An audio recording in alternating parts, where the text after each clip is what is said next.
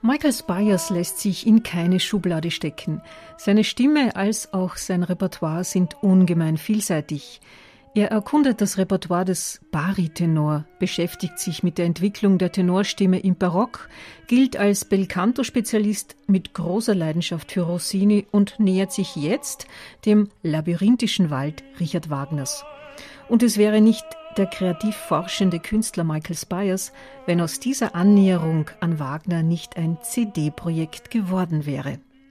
In the Shadows nimmt uns auf eine faszinierende Reise mit, bringt Licht in Richard Wagners Schatten mit Arien seiner Vorläufer und Zeitgenossen.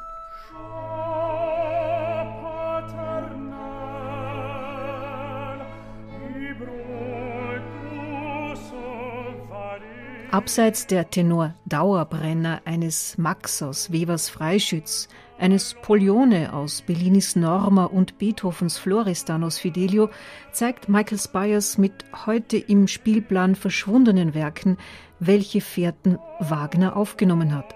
Er hat sogar zugegeben, dass ihn die Opera Comique Joseph von Etienne Meul in seiner musikdramatischen Behandlung des Orchesters beeinflusst hatte.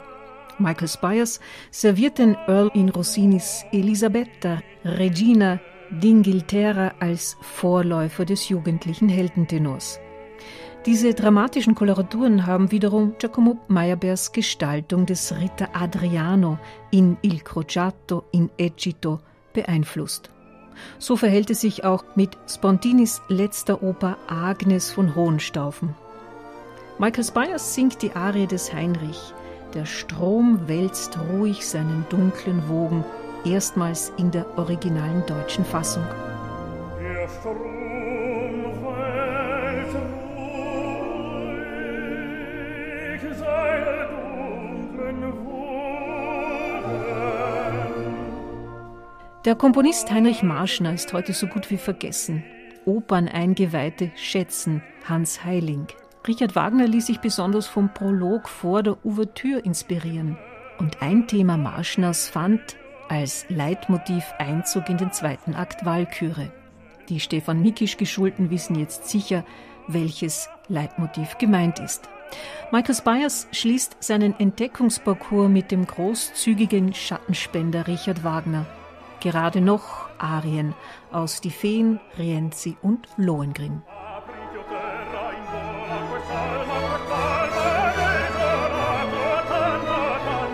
Michael Spires ist mit seiner sicheren und strahlenden Höhe sowie seiner gewichtigen Tiefe ein echter Baritenor.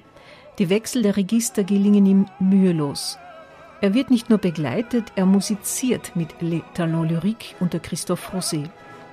Das historische Instrumentarium befeuert und besänftigt zugleich je nach verlangter Emotion.